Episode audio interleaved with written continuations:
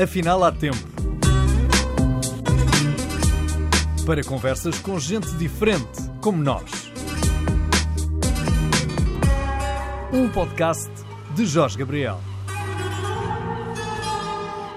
Está a decorrer a nível mundial uma campanha que apela ao não consumo do álcool durante este mês de janeiro. Chama-se mesmo Janeiro Sem Álcool e não é uh, única e exclusivamente uma consternação nacional, mas sim um apelo mundial para que não haja consumo de álcool no mês de janeiro. Eh, no Afinal há Tempo temos eh, o Dr. José Preza, é médico especialista em medicina interna e a patologia e é presidente também da Associação Portuguesa para o Estudo do Fígado. Doutor, eh, muito obrigado por aceder ao meu convite. É preciso estar a apelar para que as pessoas não bebam álcool? E acrescenta esta pergunta: e beber álcool não é uma tradição até judaico-cristã com uh, fundamentos que nos levam até à nossa fé, fé católica, para não irmos mais longe? Jorge, boa tarde. Antes de mais, obrigado pelo convite para estar aqui, eh, para estar aqui eh, e dizer que, na realidade, achei interessante a sua, a sua introdução.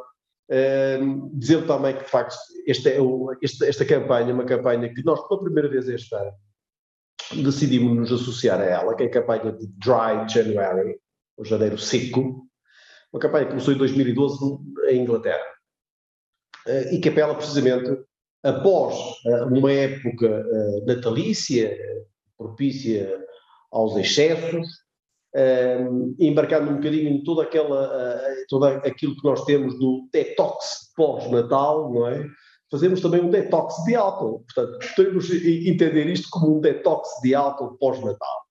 Eh, na realidade, ehm, esta campanha, atenção, não, aqui é bom que se entenda isto. Primeiro, não queremos diabolizar consumo de álcool, nem a indústria relacionada com eh, essa mesma, essa mesma produção de álcool. Tem a sua importância na economia. A cultura, obviamente, que nós apelamos é um consumo responsável. Não é? Quer dizer, é isso que se pede. Estar um mês inteiro sem beber, isso é um desafio.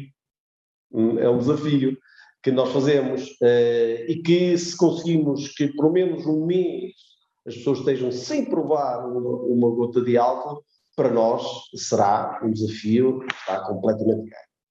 Obviamente percebemos que é, é, difícil, é difícil, porque na realidade, como dizia o Jorge muito bem, social e culturalmente, a nossa, a, a, o nosso país, a nossa cultura mediterrânica é uma cultura muito assente no vinho, no consumo do álcool. Eh, não só vamos enfim, sair do consumo do álcool enfim, de, de, de causa uh, abusiva e muitas vezes da, dependência, para o consumo de álcool social, não é? Quer dizer, uh, o, o, tradicionalmente, os mediterrânicos, o português, o espanhol, o italiano, uh, desfrutam de estar à mesa, a comer e, obviamente, também acompanhado com álcool. Ora, a grande questão que se põe aqui sim nisto, que é sempre aquela grande questão que nós, é difícil nós conseguirmos muitas vezes definir, o, o que é que é o limite.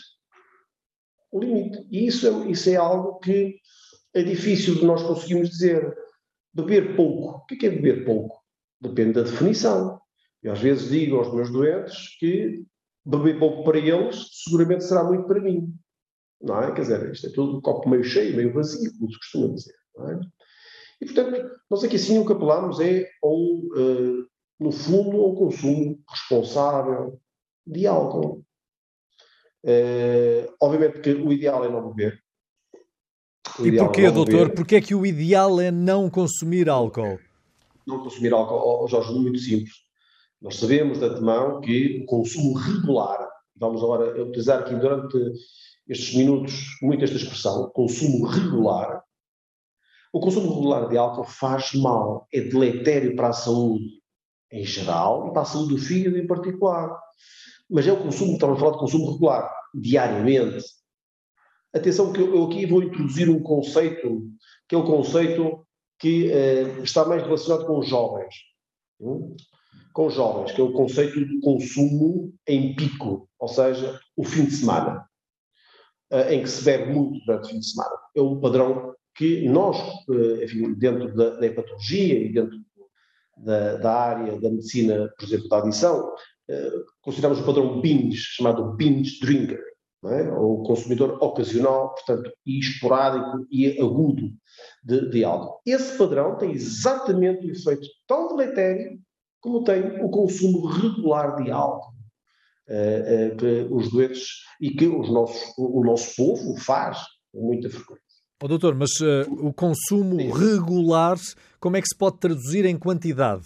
Porque os portugueses, há muitos portugueses com o hábito de consumir um copo de vinho por refeição. Esse é um consumo regular? É um consumo excessivo? É um consumo aceitável? Como é que o enquadramos? Bom, isso é um consumo regular. Isso é um consumo regular. O excessivo obviamente que eu volto outra vez a dizer que qualquer consumo de álcool de forma regular sabemos que é de antemão que é deletério para a saúde. Ah, eu volto outra vez e volto um bocado àquilo que é a minha prática clínica, que é uma prática ah, que está enraizada numa região vitivinícola, que é a região do Douro, onde eu vivo e convivo diariamente com essa mesma realidade, que é a realidade do consumo de álcool. Onde, na realidade, ah, Jorge, é muito comum 750 mililitros de, de vinho serem consumidos por dia. Não é? E para os nossos doentes e para o nosso povo, isso é uma quantidade aceitável.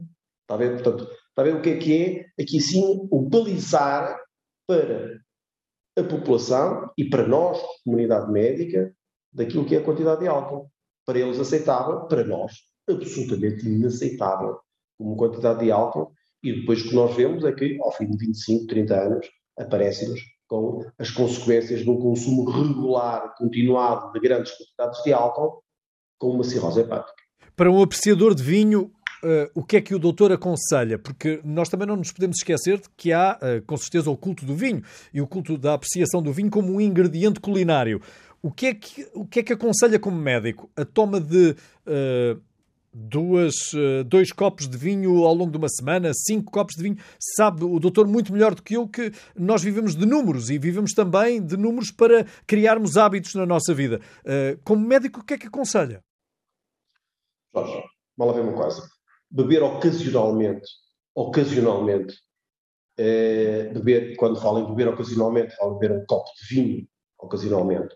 Porque se uma pessoa for um verdadeiro apreciador de vinho, obviamente aprecia enfim, o vinho naquilo que são todas as suas características uh, do vinho. Mas um copo, ocasionalmente, é, é aceitável, é aceitável. Tudo o que vá para além de. Ou seja, eu ocasional, voltando outra vez novamente a conceitos. O que é que é o ocasional? O que é que é ocasional?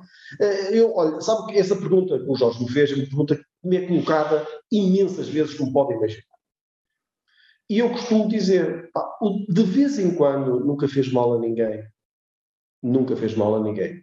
O problema é o conceito do de vez em quando. E esse conceito é que, eu, é, que é mais difícil nós conseguirmos. Se de vez em quando for todos os dias, ao meu caro, lamento, mas isso não pode ser, não é?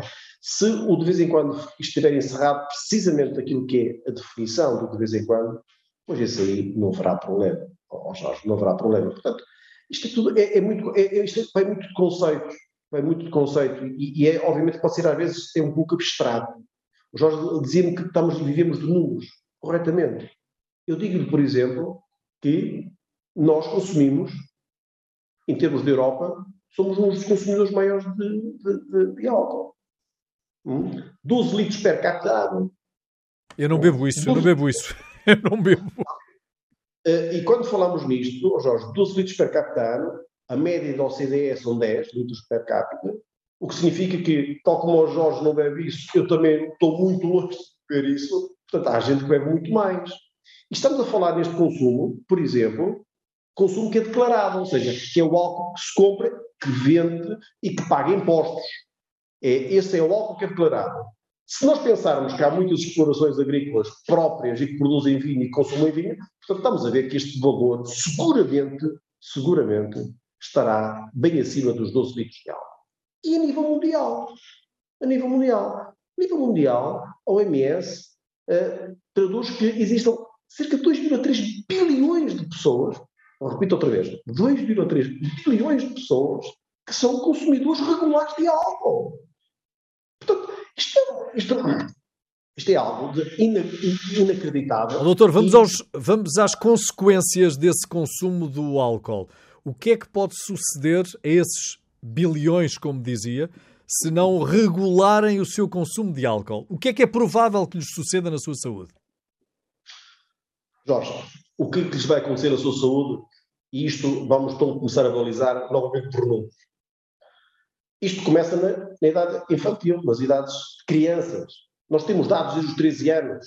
O Observatório da Droga e da Toxicodependência, que está localizado em Lisboa, tem dados precisamente também sobre isso. E que são sobreponentes aos dados portugueses. Começa aos 13 anos. Portanto, estas crianças aos 13 anos que começam a beber e que temos dados de embriaguez, neles mesmo aos 13 anos, estão a ver que quando chegar à idade adulta vamos ter consequências cognitivas e de dificuldades na aprendizagem escolar, seguramente. Vamos ter provavelmente comportamentos aditivos que vão ser ganhos muito mais facilmente do que quando se começa a beber em idade adulta. E, por exemplo, nos Estados Unidos, eles nisso têm isso muito bem, muito bem estudado, e é por isso que lá é aos, 20, aos 21 anos de idade que se pode começar a comprar e a consumir bebidas alcoólicas, precisamente tem um bocado a ver com isso, com a capacidade que aos 21 têm menos probabilidade de virarem dependentes do álcool do que se começarem mais cedo. Portanto, consequências cognitivas, de aprendizagem escolar e, obviamente, de toda a saúde. Saúde cerebral, cardiovascular, que nós sabemos que tem interferência nisso, a obesidade, que está intimamente ligada ao consumo do álcool, e, obviamente, as consequências ao nível do fígado, que é seguramente o órgão que mais sofre com o consumo regular e continuado de álcool. Mas não apenas, não é, doutor? Não é apenas o fígado que sofre consequências. Não, é o fígado que sofre consequências, não é? Uh, o cérebro sofre muitas consequências. Os quadros demenciais associados ao consumo de álcool continuado e regular ao longo dos anos.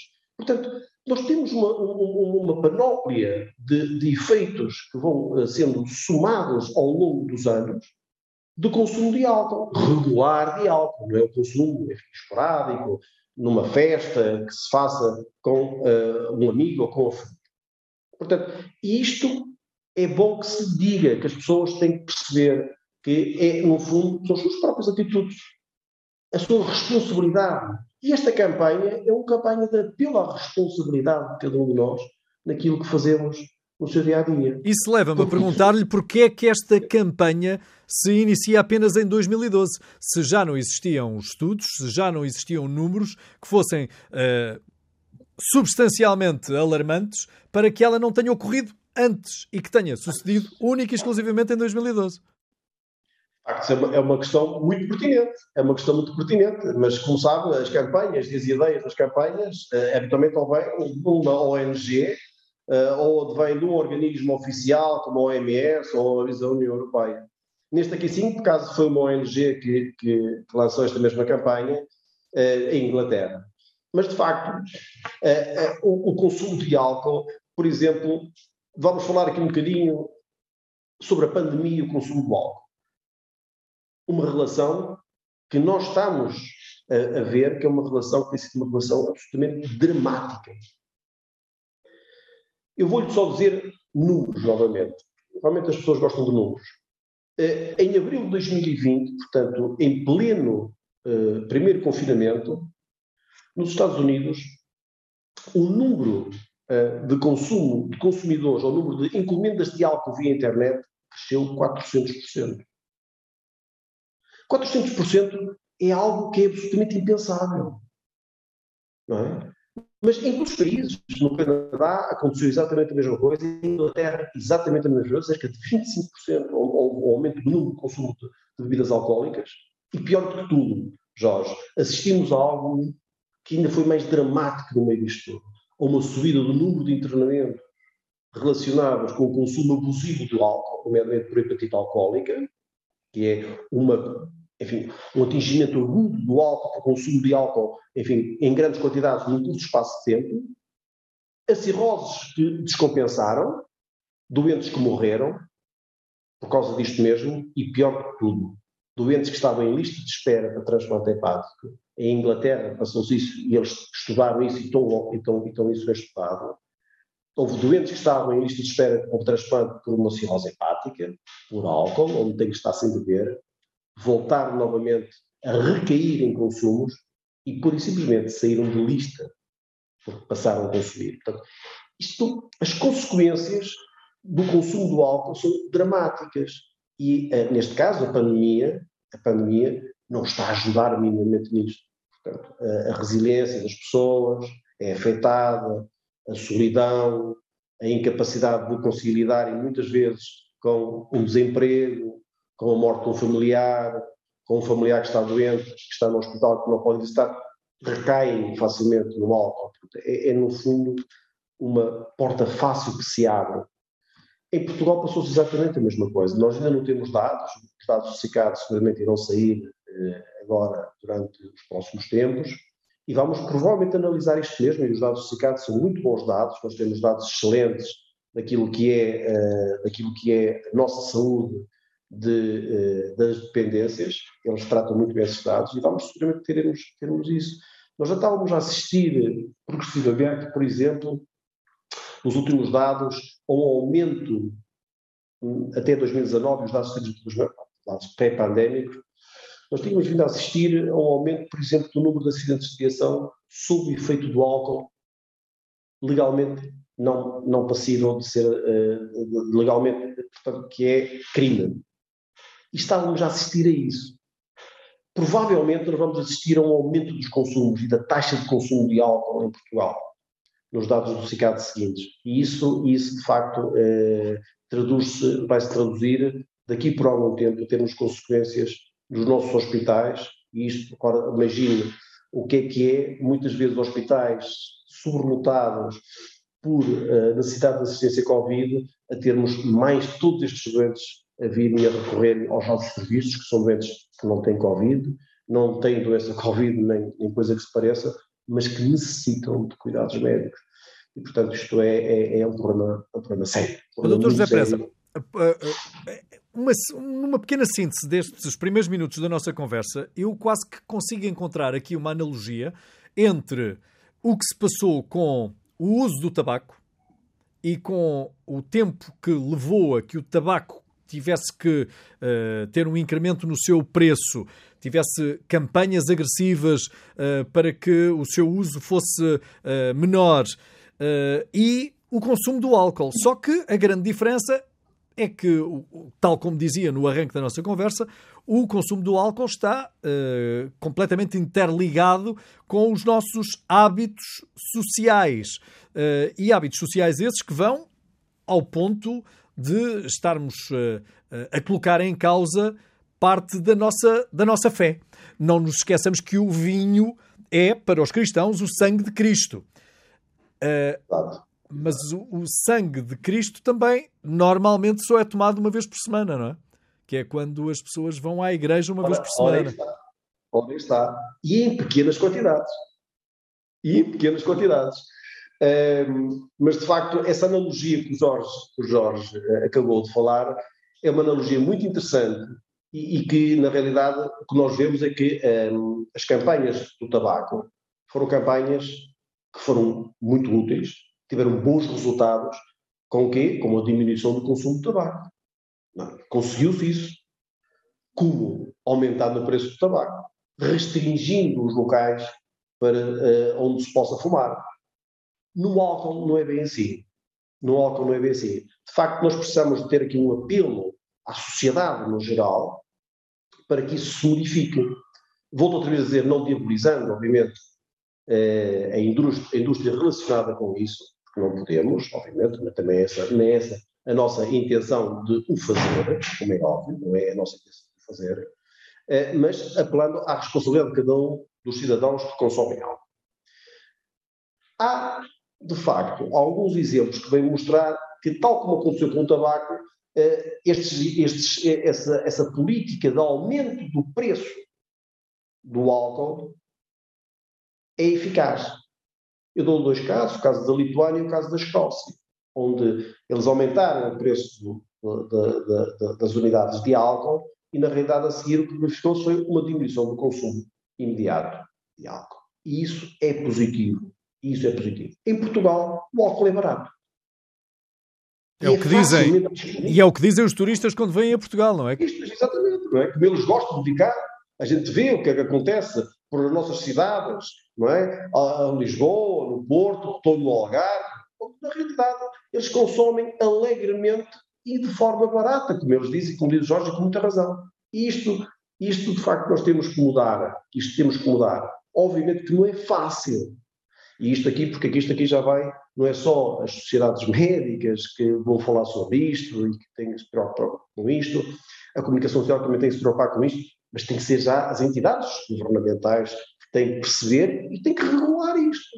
Por exemplo, para só ver o que é que o álcool é social e culturalmente aceito entre nós. O CICAD, por exemplo, tem, tem ajudado muito interessantes sobre um, o número de um, ações policiais de fiscalização. Em 2019, no relatório de 2019, que é o último relatório que temos disponível, foram cerca de 11 mil e qualquer coisa um, ações de fiscalização sobre o consumo de álcool em jovens.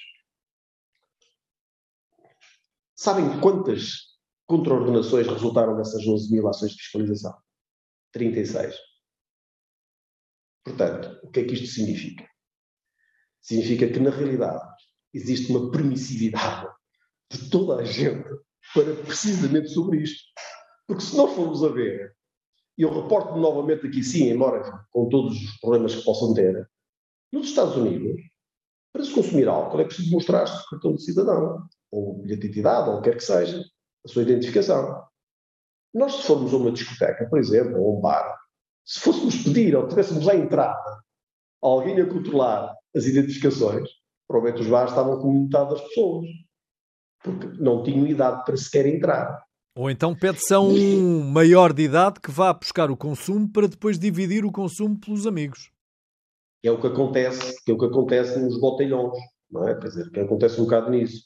Mas isso é uma coisa que já foge um bocadinho, já é, é difícil, já, isso já é mais difícil controlar. Mas, oh, doutor, mas essas crianças, esses menores, têm também pais. Tem, sim, senhora, tem, tem. E diz muito bem, e diz muito bem, tem pais, que são eles os responsáveis, que são eles os responsáveis, obviamente, porque eles são menores. Bem, mas isso já nos leva para outros, outros campos que nós, eh, enfim, que não será propriamente. Mas se os pais tiverem hábitos de consumo de álcool regulares, é natural que os filhos também venham a consumir, não é? É a chamada educação de espelho, não é? Exatamente. Uh, o, o, sabe que existe um ditado popular que diz tudo isso. Casa de pais, escola de filhos, não é? Quer dizer, aquela velha expressão que é completamente acertada, não é? E que uh, isso é, é, verdade. Muitas vezes vê-se em casa uh, determinado tipo de atitudes, de hábitos, que depois são espelhados naquilo que é a educação de um jovem a mente aprende por repetição, eh, não é? Portanto, eles acabam por cair nesse mesmo tipo de aprendizagem e fazerem os atos que fazem que vêm em casa e que serem feitos em casa. Portanto, isso na realidade é, é um facto, mas, mas, eh, mas eu acho que deveria haver. Eu não, eu não, eu não sou muito, eh, não preconizo muito ações punitivas por parte da, das autoridades, porque acho que as ações punitivas provavelmente não, não levarão grandes resultados, mas mais uma ação pedagógica das autoridades, eh, levando a que eh, os jovens, se, forem enfim, apanhados a consumir álcool eh, de forma irregular e ilícita, seja feito outro tipo de atitude que não uma atitude punitiva. Mas, enfim, mas isso é, é uma opinião que é uma opinião muito própria. Bom, acha, portanto, que uh, aquilo que deveria ser feito seria o aumento do preço do álcool para uh, que se ganhasse consciência dos riscos que corremos com o seu consumo, que é aquilo que estão a fazer os países do norte da Europa. Uh, Comparemos-nos apenas aos países da, da Europa, não é? O norte da Europa, eles fazem isso e, de facto, eles têm conseguido diminuir. E atenção, claro, o problema do, do, consumo de álcool é um problema igualmente dramático como é em Portugal. É um, isto é um problema, eu volto outra vez a dizer, 2,3 bilhões de consumidores regulares de álcool no mundo inteiro. Podemos considerá-los podemos considerá-los toxicodependentes? A, a dependência, isso já é um, é um campo já um bocadinho já, já, já, já, diferente. Por exemplo, uh, eu volto a reportar novamente aqui sim, os dados que nós temos ficado em termos de dependência de álcool verdadeira uh, não são tão alarmantes quanto isso.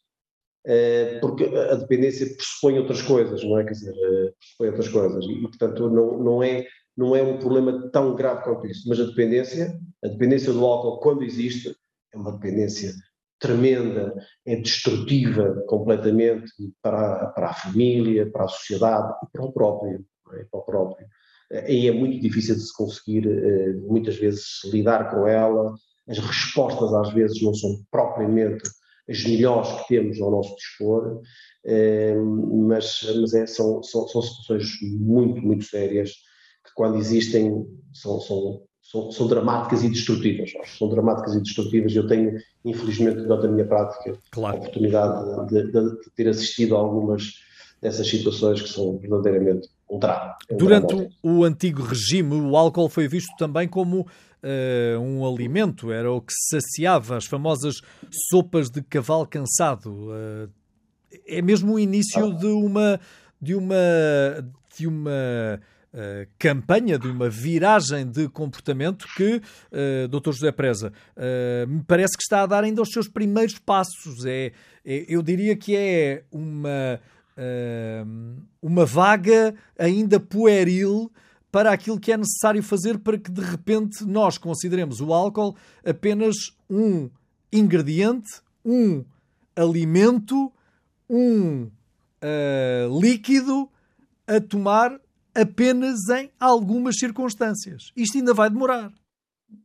Vai demorar. Primeiro, eu não considero o álcool um alimento, porque nós podemos, nós podemos viver sem o álcool e vivemos sem o álcool. E esperamos que as pessoas durante 31 dias do mês, mês de janeiro tenham podido chegar ao fim vivos, sem o álcool, não é?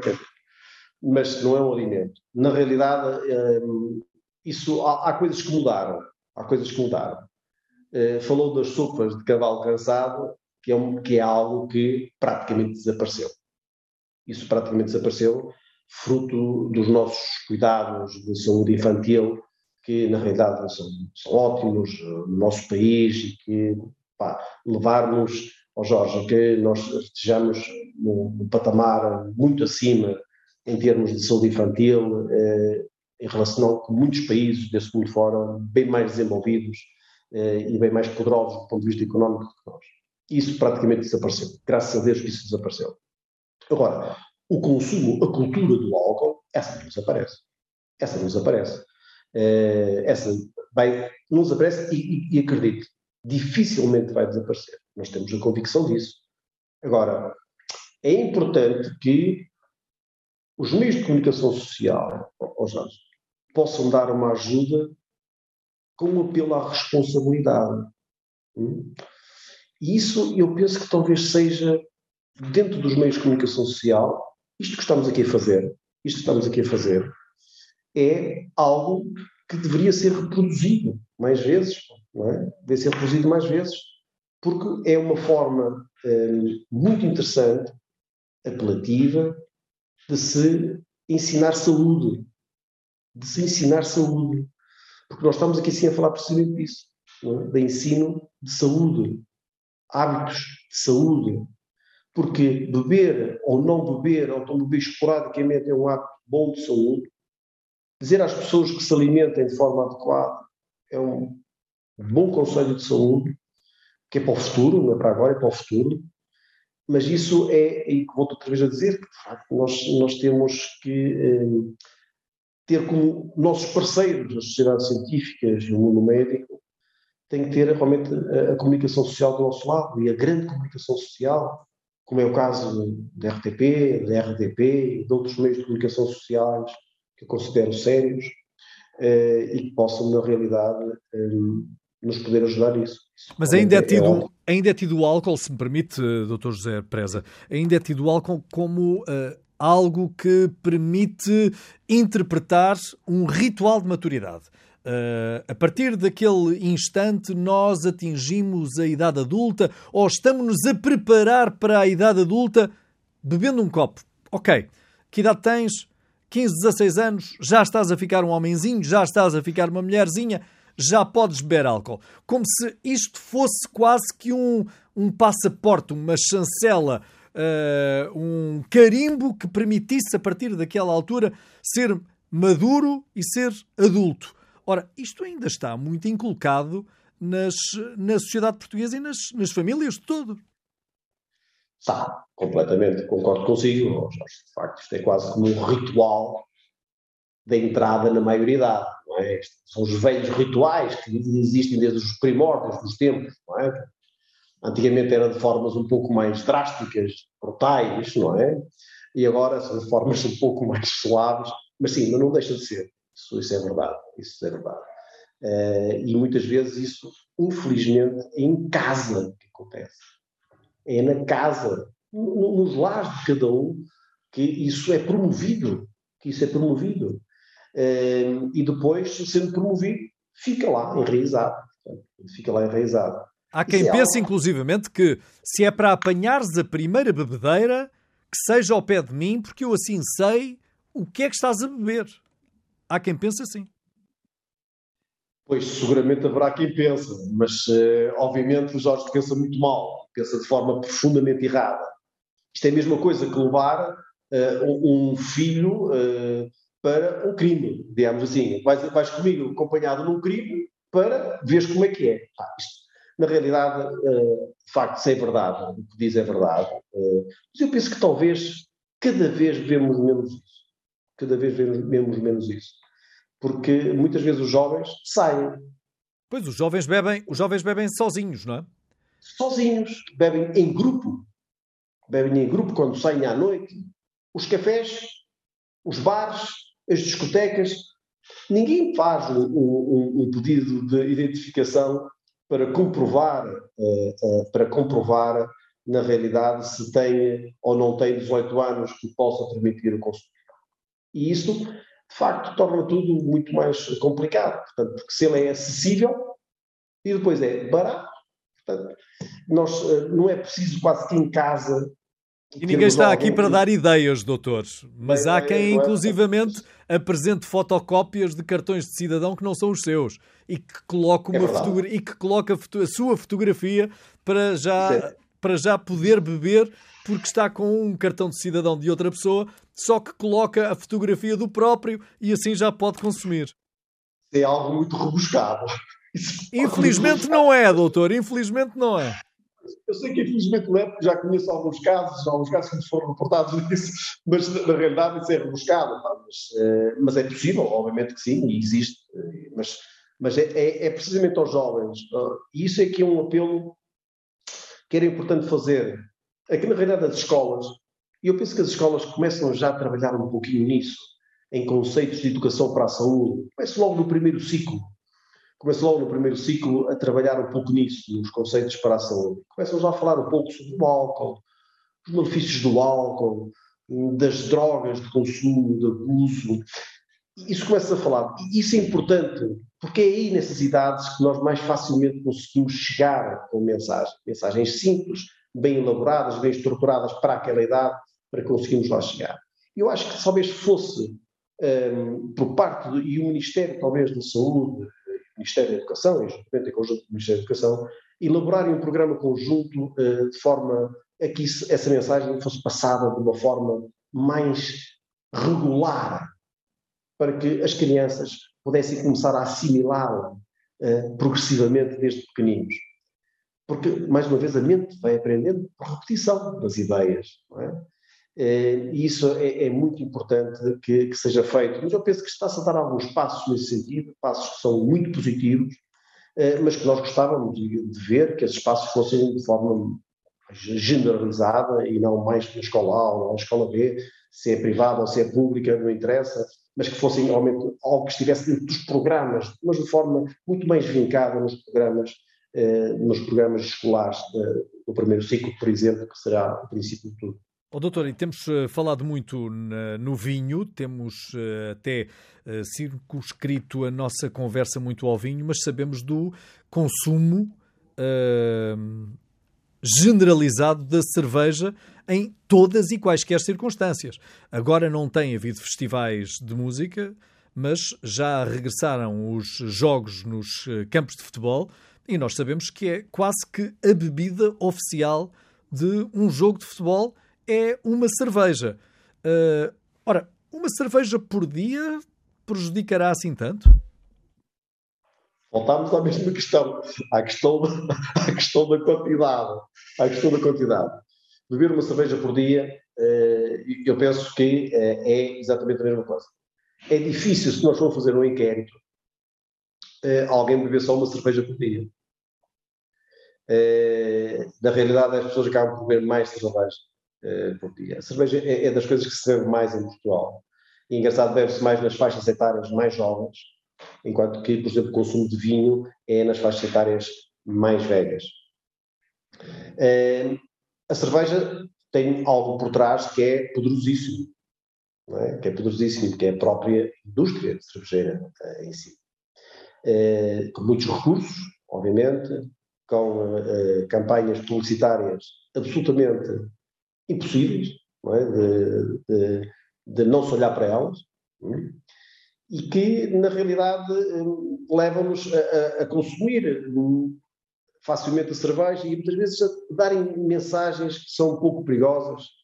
Eu vejo, por exemplo, com muito desagrado, uh, mas enfim, mas é o que é. Uh, a associação, por exemplo, com a nossa seleção nacional, por exemplo, ainda que, enfim, por trás do 0% de álcool, 100% de álcool. De facto, é uma mensagem interessante.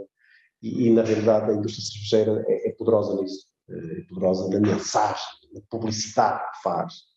Veja-se o caso do, do, do, do, do lockdown e do lockdown, não é? Quer dizer, que eu achei, acho muito interessante, não é? Ou então, pior de tudo, do superdoc, hum? do superdoc, não é? Do superdoc, que achei é, muito interessante, mas, enfim, com, com, alguma, com algum lamento à, à, à, mistura também nisto, porque na realidade. Sim, como é que se pode associar álcool à prática desportiva? É, é, é algo, é algo é um inconciliável. É um, é um contrassenso. É um contrassenso. Quer dizer, associar-se eh, associar uh, o consumo de álcool à prática desportiva, quando é precisamente o contrário, não é? Quer dizer, porque nós sabemos que o consumo de álcool prejudica a prática desportiva independentemente de estar associado a nós, é possível.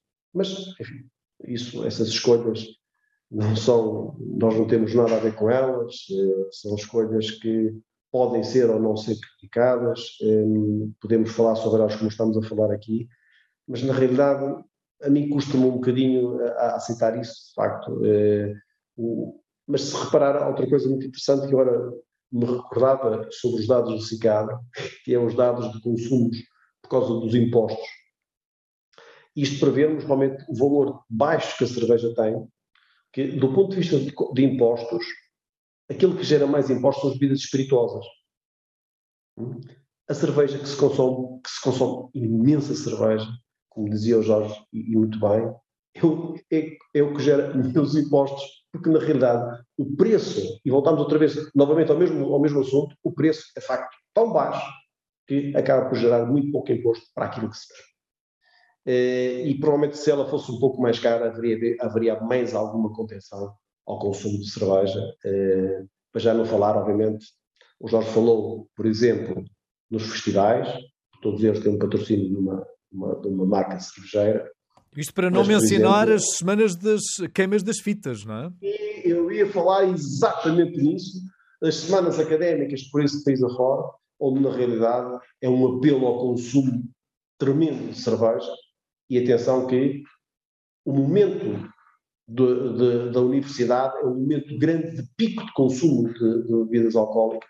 É um momento muito grande e considerável de consumo de bebidas alcoólicas, que eh, não pode ser de maneira nenhuma eh, tapado com uma paneira, porque, ah, coitadinhos, são, são estudantes universitários e, é normal beber. Que é aquilo que eu ouço muitas vezes, é normal beber. Ok, voltamos outra vez, numa festa, podem beber uh, um copo, uma cerveja, mas todos os dias e em quantidade excessiva, quase como há um apelo para que isso, para que isso seja feito, é que a mim custa um pouco a aceitar e, e é de facto não, não é aceitável minimamente que isso, que isso aconteça, porque depois, muitas vezes, associado a isso, nós não falamos, mas temos as consequências dramáticas de um acidente de viação, onde pode ocorrer morte, pode ocorrer, de facto, uh, acidentes Incapacidade, graves, incapacidade. Incapacidade. Para o resto da vida, e isso, às vezes, uh, os jovens, enfim, como são, como vivem, não pensando nisso, porque não, não se pensa, e quando se é jovem não se pensa, isto é característico, isto não é nada da normal, Ninguém pensa quando se tem 18, 19 ou 20 anos em morrer, porque isto é algo que não passa, não passa na cabeça de nenhum jovem, eh, mas que pode acontecer. Mas que pode acontecer. E às vezes, com esse pensamento que não, que não existe, este, este pensamento de a morte e a questão da finitude não é algo que exista dentro do vocabulário de um jovem desta idade, levam-os a ter muitas vezes comportamentos que são comportamentos inadequados nomeadamente no consumo excessivo de bebidas alcoólicas, no pegar num carro e depois fazer disparates eh, ao haver ou acontecer. O oh, doutor, já ouviu os seus pares tratarem-no por eh, bicho careta? Uh, tu és fundamentalista, és um careta, beber um copo de vinho não faz mal nenhum a ninguém, são os antioxidantes, é a indústria nacional. Uh, uh, o que é que seria da nossa economia e por aí fora? Jorge, eu volto outra vez a dizer, a dizer a mesma coisa e não estou nem, nem, por amor de Deus. Atenção que eu tenho amigos que são produtores de, de, de vídeo, né? portanto, não, não, não, não, posso diabolizar, nem se deve, pouco diabolizar isso, por amor de Deus, nem coisa que se pareça, nem coisa que se pareça. Nós apelamos é sempre ao, ao, consumo responsável por parte das pessoas. Que é isso que é o grande problema, é o consumo responsável. Uh, outra vez ao mesmo assunto do início, na realidade de beber um copo de vez em quando, meu caro, de vez em quando. Não fez mal a ninguém.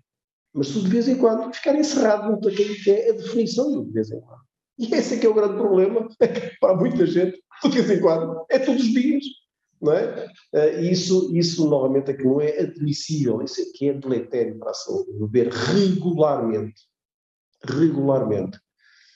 Nós podemos demorar mais ou menos tempo, mas existem alguns determinismos genéticos também no meio disto tudo, porque é algo que, provavelmente, o Jorge uh, irá, irá concordar comigo, que há muita gente que bebe regularmente e bastante, e, por exemplo, nós às vezes vamos avaliá-los e não tem doença hepática.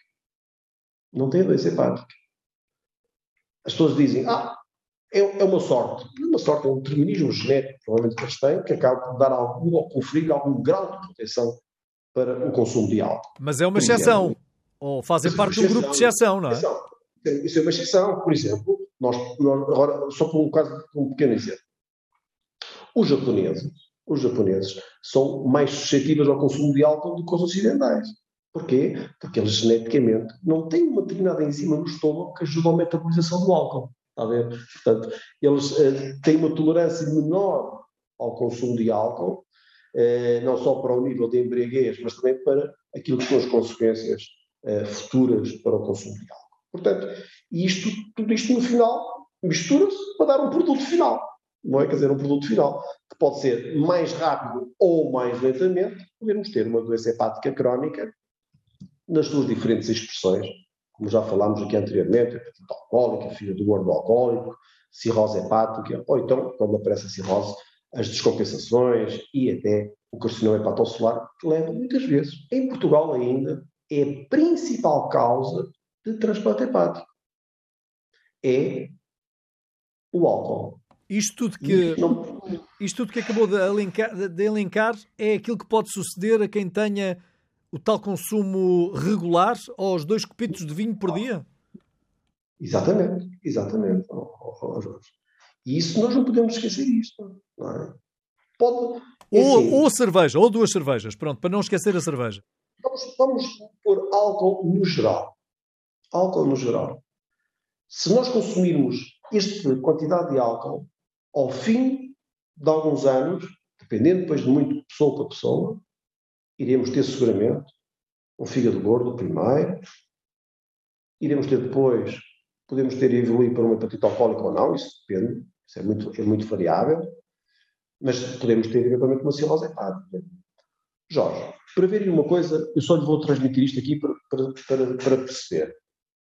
A esmagadora maioria dos doentes que nós seguimos na unidade da patologia, no meu hospital, não se embriagou nunca na vida. Ou raramente se embriagou. E isso é algo que mete muita confusão às pessoas que dizem habitualmente: se eu nunca me embriaguei, eu nunca me embebedei, como eles me dizem os doentes. De facto, eu acredito naquilo que eles dizem. Não se, provavelmente embriagaram-se muito poucas vezes na vida, mas beberam regularmente durante toda uma vida. E é por isso que acabaram por ter uma cirrose hepática nas suas manifestações que tiveram. E se juntarmos é a isto, e se juntarmos a isto, a este consumo regular, alimentos ricos em gordura, alimentos ricos em açúcar, uh, carne vermelha, alimentos com sal, então os problemas podem surgir mais cedo, é isso? Muito mais cedo, Jorge, porque muitas vezes está associado ao consumo do álcool eh, regularmente, como nós temos vindo a falar até aqui, alimentação também que é uma alimentação errada. Rica em gorduras, como disse, rica em demasiados hidratos de carbono, pelo consumo exagerado de pão, que é muito comum aqui na nossa região. O pão é, é, é algo que está praticamente uh, para a par com, com, com, o vinho. O pão e o vinho, não é? Uh, aliás, era coisa, não que se tenha à mesa, pão e vinho, não é? Pão e vinho, não é? Portanto, uh, isto leva a que uh, as pessoas muitas vezes tenham excesso de peso. E nós sabemos que o excesso de peso, neste momento, provavelmente projetado para daqui para uns, uh, para uns anos, uh, que não, é, não vão ser assim, assim, assim, assim tantos, Jorge, teremos um problema também igualmente gravíssimo, que é a doença metabólica associada, associado, portanto, a doença hepática metabólica, associada ao excesso de peso. E muitas vezes isto é um mix temos o excesso de peso, por um lado, e por outro lado, o consumo do álcool. Temos dois agressores sobre o fígado.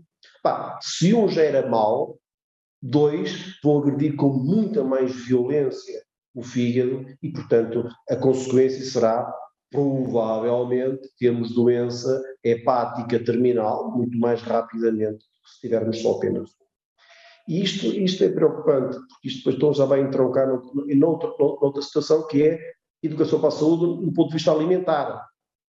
O Jorge falava nas gorduras, completamente de acordo. Alimentos processados, ultraprocessados, que se compram nos, no, nos hipermercados, que facilmente se metem no micro-ondas e estão prontos.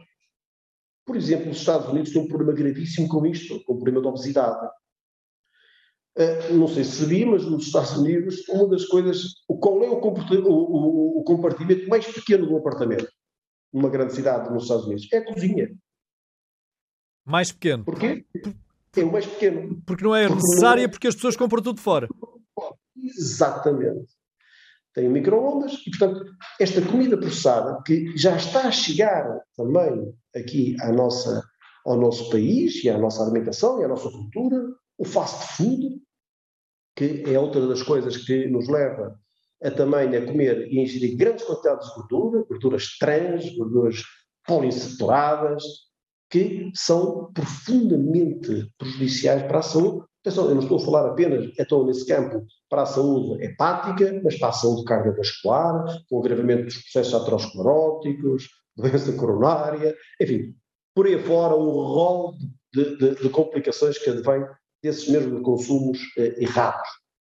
E isso, e isso, Jorge, vai-nos ter uma fatura muito pesada que vamos pagar nos próximos anos. Nos próximos anos. Nós abandonamos completamente a nossa belíssima dieta mediterrânea. E abandonamos-la porquê? Porque, na verdade, é a falta de tempo que uh, a sociedade tem para cozinhar. Não há paciência para cozinhar, chega-se tarde a casa, há que preparar qualquer coisa rapidamente e então deita-se mão daquilo que está já feito ou pré-feito, que sabemos que é mau, mas que no momento serve para saciar a fome das pessoas. Eu não estou a dizer para alimentar as pessoas, estou a dizer para saciar a fome, são coisas completamente diferentes, ehm, mas eh, que isso leva a que no futuro a obesidade está a crescer. Está a crescer, sabe, em, em que grupo etário, Jorge? nas crianças. Nas crianças. E, portanto, o que nós vamos ter é crianças que agora, aos 8, 9 anos, são obesas e que, quando tiverem 20, 21, 22, 23 ou 24 anos, antes dos 30, provavelmente já terão uma doença avançada no fígado. E doença cardiovascular, hipertensão, dislipidemia, muitos deles já diabéticos. A fatura que se vai pagar é muito grande. Os custos na saúde seguramente vão incrementar se nós não fizermos nada. E, pior de tudo, a esperança de vida média seguramente vai diminuir. É? E vamos ter uma menor esperança de vida com mais anos de doença e com piores anos de qualidade de vida. Portanto, tudo isto pesado é, pá, é terrível dentro daquilo que vão ser os próximos anos.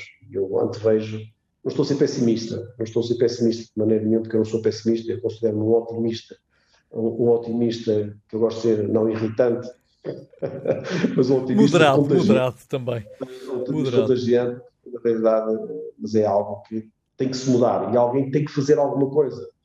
Eh, nós podemos chamar a atenção, correto, Jorge? As sociedades médicas, o mundo médico, pode chamar a atenção, vocês podem nos ajudar mas depois tem que haver, realmente, eh, as estruturas governamentais. Veja-se o caso das máquinas de dispensa de alimentos. Só há bem pouco tempo foram proibidas, próximos das escolas ou dentro das escolas. Nos hospitais ainda vão existindo máquinas. Há bem pouco tempo, dizia um colega meu, que na consulta de endocrinologia do hospital dele havia uma máquina de dispensa de produtos uh, que tinham grande quantidade de açúcar.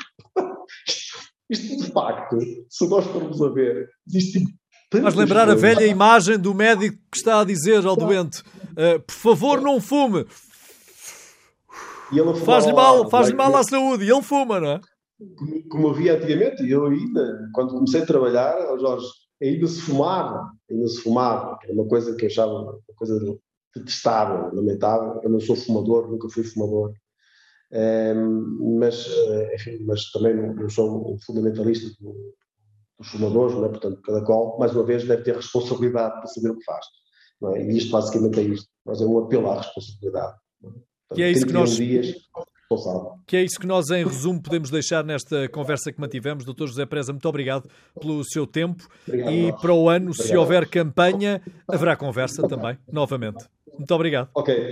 Jorge, nós é que agradecemos, muito obrigado por este bocadinho, foi muito agradável estar a conversar consigo. Muito obrigado. Okay? Muito obrigado. obrigado.